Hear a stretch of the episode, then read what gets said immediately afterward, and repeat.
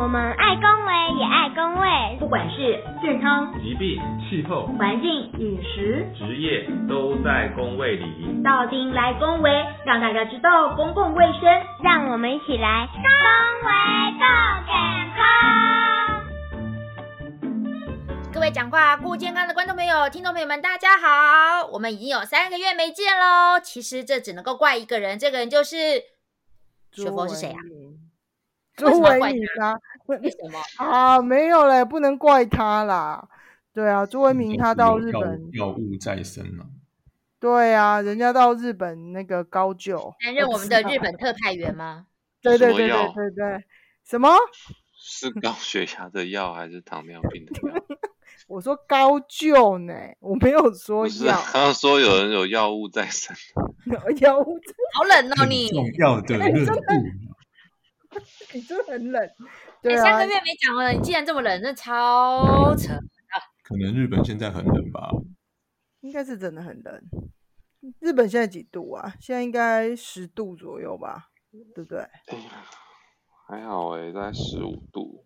哦，十五度，那那算还 OK。好啊，那就是因为我们已经这么久没有录节目，那刚好维明也在日本，所以我们今天主题是要说什么呢？那个国有和牛吗？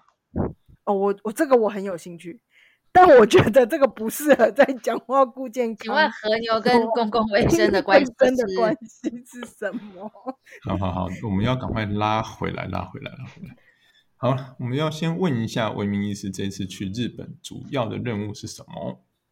那我这次呢是去日本的国立长寿医疗研究中心进修。那国立长寿医疗研究中心呢？它是在它的位置在爱知县大府市，就是大小的大，然后政府的府，其实就是在名古屋的近郊的感觉。那它是一个直属国家的研究的单位，就是它是属于厚生劳动省。厚生劳动省就是像我们的卫福部这样子。那卫福部呢，他们下面就是有六个国家级的研究中心，日本啊。那就是包专攻癌症啊、心血管疾病啊、神经医学、国际卫生医疗、妇幼健康和老年医学。那我去的这个就是老年医学的。那因为日本的老化的人口的速度是大家都知道，这是世界上第一嘛。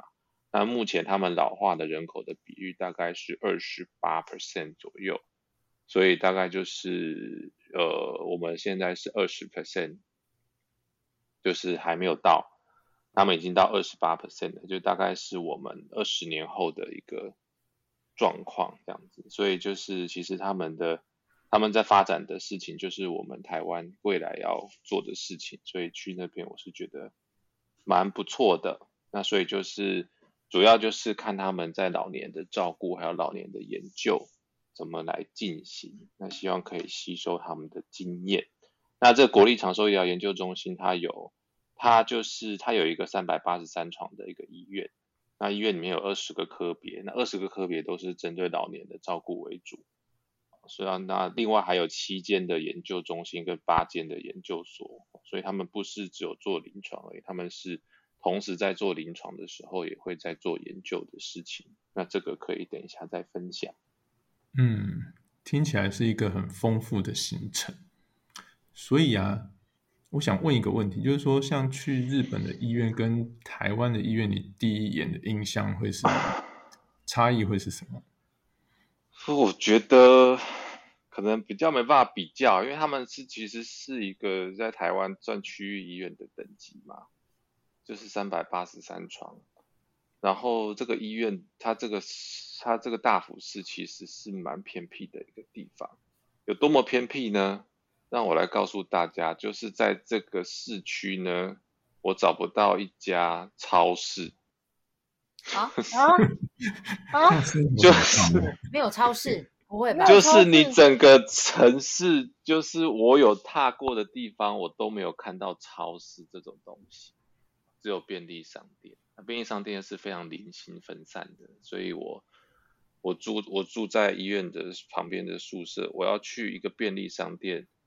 都很困难，就是如果你没有车子的话，你就是就就算骑脚踏车也是要骑蛮久的一段时间才有办法到一个便利商店，所以它其实是一个不是一个人口稠密的地区，那有三三百八十三床，所以医院当然看起来就是非常的整洁明亮啊，没什么人啊。当然白天的时候人还是不少，但是不会像台湾就是有一种像是菜市场的那种感觉这样子。这应该是最大的一个不同吧。然后如果你要说其他的不同，就是嗯，这个嘛。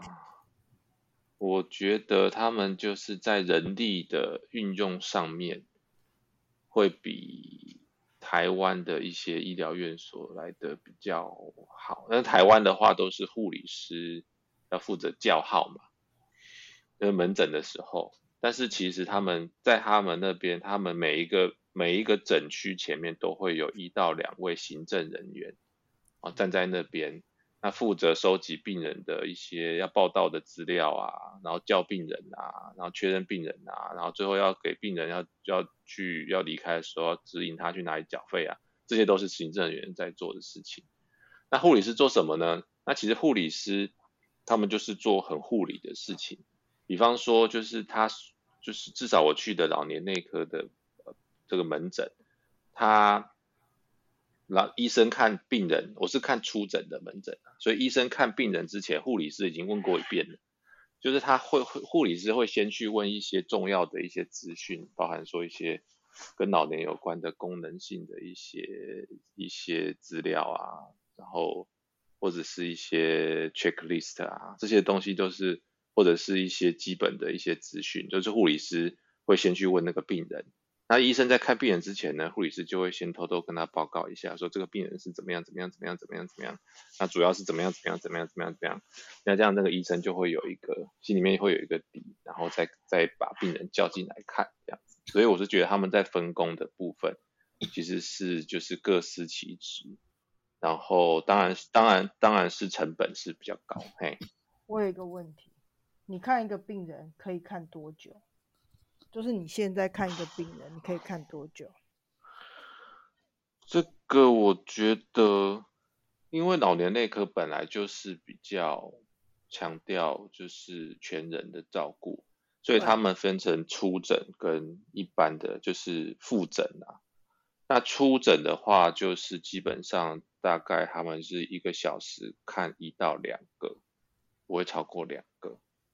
所以一整个早上大概就是看三四个病人，嗯，对，因为出诊就是会会问很久啊，问他的生活习习惯啊，生活起居啊，过去疾病啊，用药啊，为什么要来啊啊，然后也去我去看跟那个失智的门诊，那失智门诊就会就会花更多时间，就是会先叫他的家属进来问过一遍，然后再叫病人进来。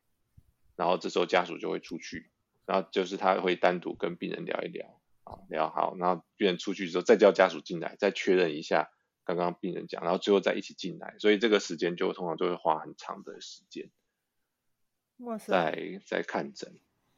哎，你觉得我们台湾目前有医院是这样做的吗？据你所知，有办法这么长，都就是一个病人吗？我觉得很困难，因为台湾的病人都很多，嗯，所以就是在病人这么多的状况下面，大概通常加一科啊，或者是老年医学科啊、安宁啊，应该算是病人比较少，可以看比较久的，嗯，但是有时候我们也很难，就是可能一一个门诊里面有一两个病人可以看久一点。差不多了，但是没办法像他们这样每一个每一个在同一个门诊里面每一个病人都看这么久，我觉得在现实的台湾的医疗环境下面是是很困难的。就是出诊才这么久，还是说连复诊的个案也都要花到这么长的时间？没有没有，出诊才这么久。对啊。但复诊的话，他们病人也不会像我们这么多。复诊的话，一诊大概。他据他说是十到二十个病人，嗯嗯哦嗯，不过我觉得可能有某一部分的因素，就是很现实的，就是像台湾的健保还是一个大部分的状况是一个以量计酬的一个形式啊。没错。那所以可能医师在考量一些各方面的原因的时候，他不得不，呃，为了满足病人的需求，为了嗯平衡自己的收支，可能还是得要看那么多病人吧。对，没错，确实是啊，确实是，这跟我们给付制度有非常大的关系啊。所以日本在这一块，像比如说他们一个呃高龄长者的出诊的给付，会跟其他的一般门诊比起来，会有很大的差别吗？嗯，没问到哎、我再去问一问，下一集再告诉你。还有续集，对不对？哦，那你那你现在在那边，我你怎么跟他们沟通？你用日文吗？嗯，用英文啊，我日文就是没有没有这么没有这么好，所以还是用英文沟通。就是，但是他们就是日本人，也不是每个都会讲，呃，很不错的英文，对，所以还是有时候沟通上还是有一些困难呐、像他们基本上，他跟我讲完，然后他去看病人，在跟病人讲话的时候，我大概就放空一半，就是因为他们讲的，我真的就是很尽很用力听，大家可以稍微了解他们在讲什么。但是觉得台湾人的优势就是我们会读汉字，所以基本上他打的病例我都可以，再加上有一点点日文的那个背景的话，其实他打的病例你大概都可以看得懂。嗯所以我们就是在主要就是用阅读的方式，就包含像是我去去，就是反正我在这边就是假日只要有什么会议我就去我就去听嘛，那他们也都讲日文啊，那他们就是就是放 PPT 的时候，我大概就可以了解他们在讲什么。那他们在聊天的时候或回答问题的时候，我大概就会放空，大概就是这样。嗯哼。哦，懂懂。那当初是为什么要选日本呢？是因为和牛吗？当然是因为我对日本这个国家的一个热爱，没有，这很差，这个这个来龙去脉很长哎、这个 这个下一集再讲好了。对，这个可以但是我对这一个但是我但是日本是我很喜欢的一个国家。嗯，然后我记得就是我去了一个礼拜，然后那个那个老年医学部的部主任就他们都很客气，然后我说那个啊朱医师啊，你会不会有没有有没有有没有不习惯我们的生活啊，不习惯我们的饮食啊？然后我就会微笑跟他说还好还好，还蛮 OK 的。然后我心里面想说怎么会不习惯？我觉得你们这里东西超好吃的，什么东西都好吃日。本了。真的，那里东西超好吃的，好不好？对，我觉得我觉得就算是便当都比我们台湾好吃很多。好了，我要拉回来，我要拉回来，我要拉回来。像像你刚刚讲的，就是一个出诊，它是一个这么久的一个时间。那除了医师、护理师之外，有其他的专业的医师人员在里面吗？比如说像我们台湾有所谓的老年周全性的评估，那通通常就会有一些其他的、不同跨科别的领域的，不管是医师也好，或者是像物理治疗师啦、营养师等等。那像日本也是有这这个样子的编制嘛？这可能是分成那个门诊跟住院来看啊。那如果是门诊的话，他们也是有老年周全性的评估，不过他们就是呃跟我看过的比较不一样，他们就是老年周全性评估，他们也把它当做是一个正式的检查，就是也可以是 booking 时间的。然后那个负责的护理师就是他会。他就是会看那段时间，他有预约到哪些病人，就去来做这个周全性的评估。那国佑讲的应该是在团队里面，大概是病房会看得比较清楚，嗯所以他们在病房就会有很多团队的事情。比方说，我印象比较深刻的就是他们每个礼拜会开一次的叫做 NST，就是 Nutrition Support Team。嗯，所以他们会把住院的病人所有营养不良的、有风险的，都把它 list 出来。然后呢，在一个 A4 的纸上面呢，就会有不同的专。通常我们在台湾的营养不良就找营养师嘛，但是他不是，他们在评估这个病人营养不良的时候，他们会找营养师、药师、物理治疗师、社工，然后护理师，所有人都要在那个纸上面写跟他营养相关的那个状况。比方说，这个就是物理治疗师，他就会讲说他身体的功能现在恢复到什么程度啊？还是卧床啊？还是走路啊？那这个会不会影响到他营养的哪些东西啊？咀嚼的功能等等。那社工就会写说，那他这个出院困难啊，出院的回家饮食部分没有没有人照顾啊，没有人会煮菜啊，那这可能会影响他后面的饮食。就是这个是在讨论这个营养不良这件事情，就是这么多的人一起来讨论一个病人。那一个礼拜之后，从一个会议会再追踪上一个礼拜的状况。我觉得这个像这种是他们这种跨团队的会议。在营养也是这样，然后在多重用药的会议也是这样，就是他们会他们是蛮落实这种跨专业的团队的会议。嗯，就像听起来很细致嗯，就是他们在这个这个医疗的照顾，就是医疗的照顾上面，我觉得是非常的细致的。我的感觉不会。我我觉得台湾也很细致，不是啊，我的 意思只是我们，我觉得我们就是各专业之间的连接的那个，我的意思就是那个时空，时空比较不像他们这么的有有制度，对，对，我们通常都是想到想到，然后我们会去有有人可以问，那就来问一下，对，那会是因为这样子。会会会是因为，比如说像他们是一个长寿医院，所以他们特别针对这一块。像我们像核心医院，它针对比如说癌症病人，它可能在像那些所有的评估就会比其他的医院要来的更仔细一点。有可能啊，就是所以可能其他医院不是这样子。像他们这个，他们医院有个特色，就是叫所谓的。Locomotive frail 的 clinic，这要怎么翻呢？翻衰弱门诊好像也太简单了，因为前面有一个 locomo，就是叫做动作衰弱门诊吧。嗯，对。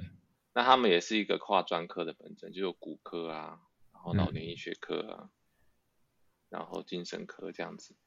那他们就是他们也是就是做跨团队的评估，就是医生。他这是医生在看完病人的时候，他就会做一系列关于衰弱的检查。嗯，那有多细呢？一个人大概他给我一他给我一个人的报告，大概就是一个小册子这样子，大概二三十种的评量量表。那二三十种的评量量表啊，都是在同一次的门诊的时段完成吗？还是？就是他会有一个研究助理，会去协助他，就是在门诊前后把它完成。嗯哼，对，应该都是同一次完成，所以就会有衰弱的量表啊，就忧郁的量表啊，营养的量表啊，那步态的分析啊，握力啊，饮食习惯啊，什么什么什么什么什么的，然后骨质密度啊，抽血啊。那因为它是一个也跟它是一个研究绑在一起的，所以只要是来这门诊，还会做一些。脑部的核磁共振啊，哇，大腿的 CT 啊之类的，哇塞！但是 anyway，他不是做完就没事了。他做完之后呢，他们两个礼拜会开一次会，然后把这些所有的报告都拿出来看，然后院长就会来参加。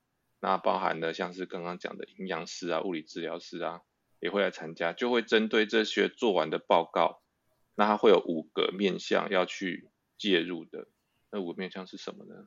就是包含有营养的部分，然后药学的部分，然后活动的部分，还有什么？有点忘记了。心理对，大概吧，大概是吧。就会他就会他们在那个会议就会决定说，那这个病人有哪些问题，那后续要做哪些介入，那应该后面要做哪些事情。那所以这个之后，病人的功能就会改善，因为有人。在关关心这个事情，而且会追踪。嗯嗯，听听起来是一个非常理想的境界。对啊，但我在想这件事情啊，是不是也跟他们的给付制度有关啊？就是他们的给付是不是可以给付这种跨科别 team up 的一个照护模式，所以他们可以这么做。我不知道，我只是猜的啦。呃，就是说有一些东西是有给付的，但就是像比方说我刚刚说那个营养的营养的支持的会议嘛，就是像这种那个营养的支持小组，就是保险是有给健保是有给付，但是据他们说，其实给付没有很多，可能一次就是几百块。台币这样子，所以大部分还说应该还是就是成本会大于他的那个给付的项目，对，所以他们在这部分还是比较追求品质这样。嗯，所以就是以一个研究跟国家去支持这样子的一个临床服务。嗯嗯嗯嗯嗯嗯嗯。好，因为我还有一个问题就是说像。刚有提到，像虽然刚这个在门诊的检查已经是相对完整，那是比如说他们怎么让决定一个老人家的身体状况是需要住院去做进一步的检查，还是说，哎，他觉得，还是说每一个来到这边看门诊的老人家都都会被抓去做这样一个比较详尽周全的评估？嗯，基本上就是不一定。他如果是衰弱门诊的话，因为他他如果那个人来到衰弱门诊，那衰弱门诊他们是一个研究，同时研究为导向的门诊，所以病人同意的话，他就是会他就是会做这么多检查。那如果是一般门诊的话，就还是要看医师的判断，他是不是需不需要那个。那个做一些周旋性评估啊，或者其他的检查，对。但是我也有遇过一一个主任，就是他只要是他老年老年科出诊的病人，他就会他自己有一套检查的套餐，他就会叫病人先去把检查全部都做完，然后再来看诊。就这个思维跟台湾的鉴宝思维是比较不不一样。嗯。那我就问他说：“那你不会担心鉴宝核山吗？”他会说：“他，他们也会有核山呐，但是他好像没有太担心这件事情，因为他就是觉得，就是他反正有核山，他再回复就好了。而且他们是一个国家级的，好像就是鉴宝对他们不会太严苛的这种感觉。”哦哦，懂。哎，你们有没有发现有一个人已经安静很久了？我都不知道他飘去哪里了。哎，Coco 姐回来。我很认真在听我们日本特派员在讲。哎，哦，是这样的吗？我想说你都不知道飘去哪里，怎么一点问题都没有，一点都不像。我是在听台湾跟日本的比较，我很想比较知道这一部分呢。哦，那你到底想知道什么？因为刚刚文明就有讲到，就是日本它比较优势的地方啊。那在高龄医学的部分，我觉得台湾一定有我们的优点在啊。所以呢？我只是 好奇。没错，就是因为我们有，我们有像国佑这种这么优秀的人才投入在，应该是朱主任吧？这是真的，真的，我必须讲真的，像国佑这么优秀的人才愿意投入在基层，真的非常重要。嗯，我老那我觉得我们，我觉得我们还是有优优势的地方啦，就像安宁安宁的部分，好了，嗯。就是我们我们在去年的全世界的评比，我们是全世界第三嘛，然后日本好像是二十二十几吧，嗯，就这个不是没有原因的。那这个去去看了，你就会知道，就是很简单，他们的安宁的保险的给付没有像我们这么全面，他们只有给付癌症病人才能接受安宁，好像还有好像还有 HIV 嗯。跟一小部分肾肾起肾的病人吧，那其他的病人中风啊、什么失智啊这些部分其实是没有安宁给付的，所以就是像呃国立长寿的医生，他们就是他们也会做，但就是没钱，他还是要还是做这样。嗯，OK，对，那或者是说像 ACP，就是预立医疗照护智商。嗯那台湾是有立法，然后有一定的步骤跟流程、跟规则、跟记录的格式。那日本是没有这种东西，所以他们就会，他们心里面自己觉得是在做 ACP，就是他们的 ACP，所以每个地方做的都不太一样。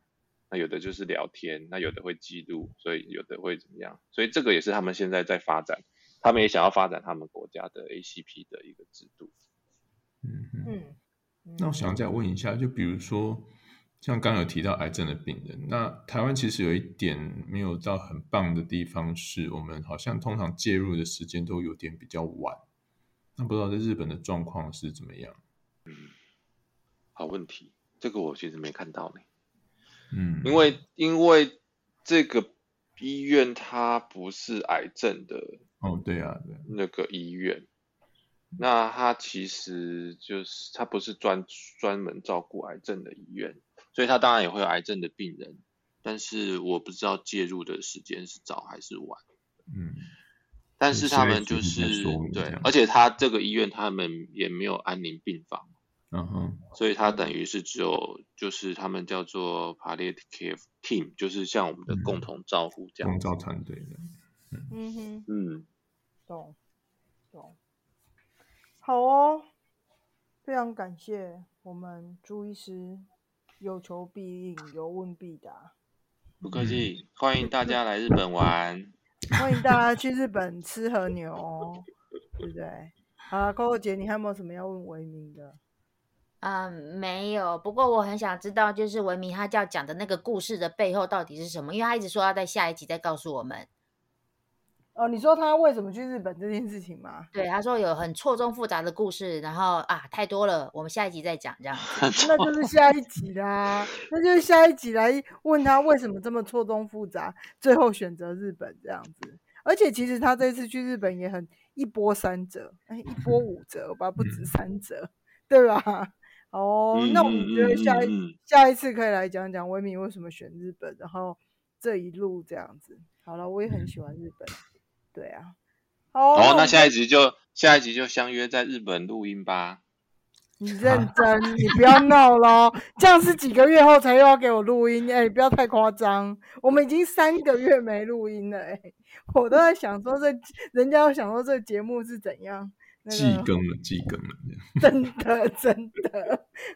好了，感谢大家今天的收听，寇姐 ending。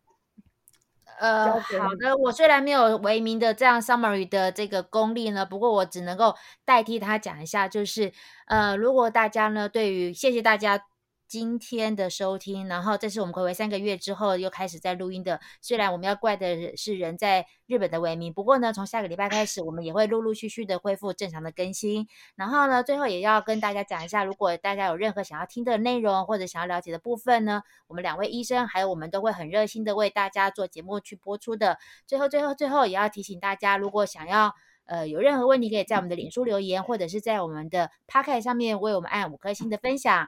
好了，今天的节目就到这边喽，先跟大家说一声晚安，拜拜喽。拜拜，拜拜。拜。